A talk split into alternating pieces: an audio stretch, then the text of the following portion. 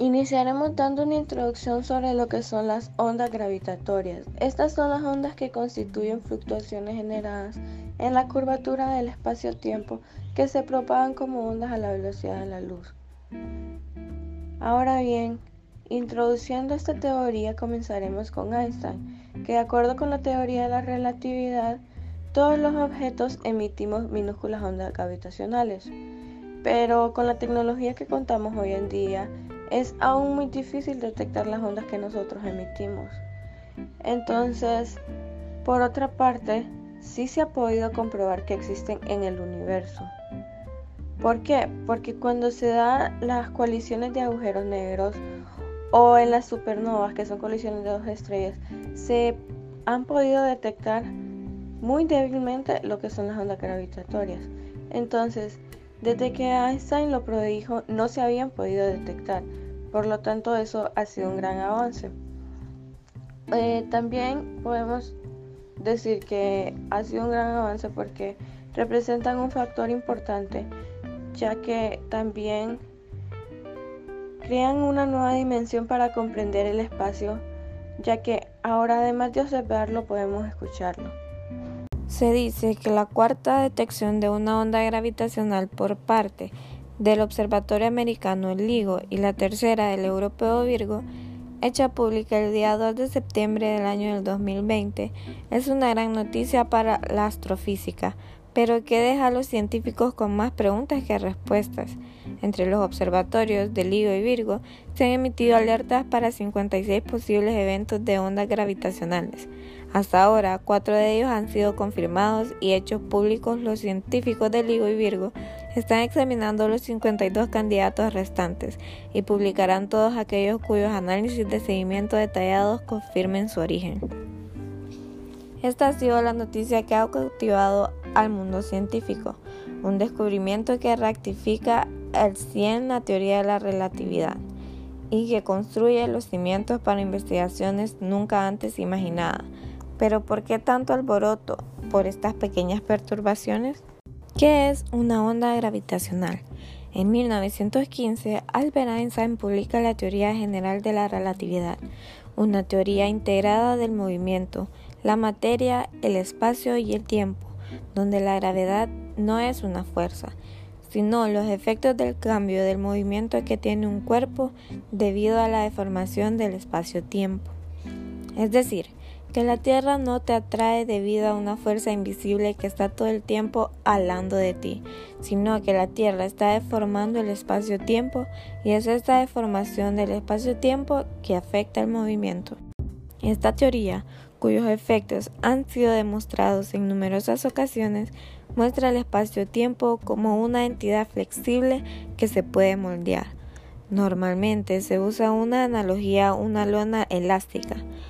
Al colocar una masa sobre la losa, esta deforma su superficie generando una depresión. Cualquier objeto que se acerque a este lugar verá su movimiento alterado por la propia distorsión aunque esta analogía no es perfecta para representar el efecto gravitacional, ya que vivimos en un universo tridimensional. Pero sí podemos decir que la gravedad no es más que un efecto de la distorsión del espacio-tiempo sobre los cuerpos. Los cuerpos distorsionan el espacio y es el espacio distorsionado el que hace que se modifique el movimiento de los cuerpos. Entonces, siguiendo con la analogía de la luna y suponiendo que pudiéramos quitar repentinamente la masa que lo distorsiona, ¿qué sucedería? Pues diríamos que esta masa recupera su estado original. Es correcto. Siguiendo los parámetros que nos deja la teoría de la relatividad general, esta perturbación generaría que el espacio-tiempo contraído por la masa recuperara su estado original, generando una perturbación que viajará por el espacio a la velocidad de la luz, o sea, una onda de espacio-tiempo, una onda gravitacional. Estas ondas viajan a la velocidad de la luz. Como ejemplo, si quitáramos de una vez nuestro Sol, tardaríamos 8 minutos en darnos cuenta que algo así ha sucedido, el mismo tiempo que tomaría en llegar una onda gravitacional a nosotros. Es por eso que decimos que estas ondas viajan a la velocidad de la luz.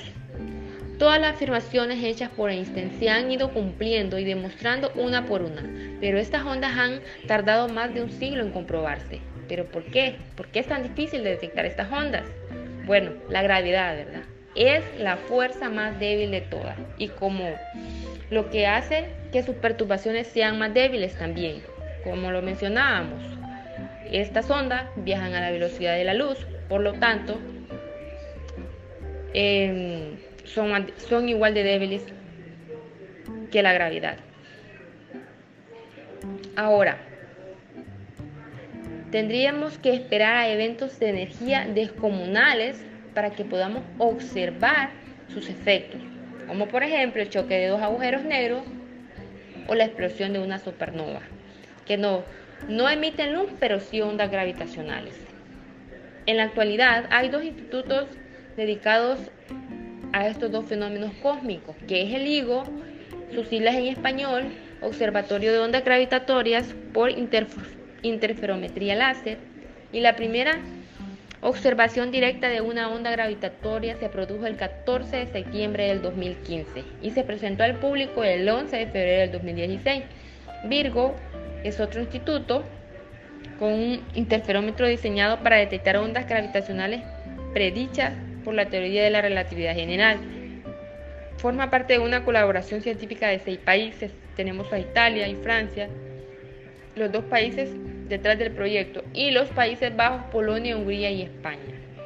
Estos proyectos no, no son más que enormes interferómetros de muy alta precisión y que utilizan la más alta tecnología para captar pequeñas variaciones en los fotones de los láseres que utilizan para la medición. Detectando estos fenómenos podemos conocer mucho más del universo visible e invisible que nos rodea. No solamente es el hecho de confirmar la teoría de Einstein o poder observar estos fenómenos, sino es el hecho de que abre una vía nueva de estudio para poder explorar y adentrarnos al universo y a saber más, a conocer más en la vastedad de nueva galaxia. No depender solamente de nuestro sentido de la vista para estudiar el universo, sino generar nuevas tecnologías que examinen nuestra realidad desde otro punto de enfoque. Para concluir este podcast, eh, quiero una conclusión.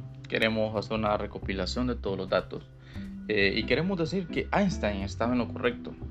Después de enfrentarse a un monstruo, a un titán, como lo ser eh, Sir Isaac Newton, al decir que la gravedad no era una fuerza, sino una curvatura.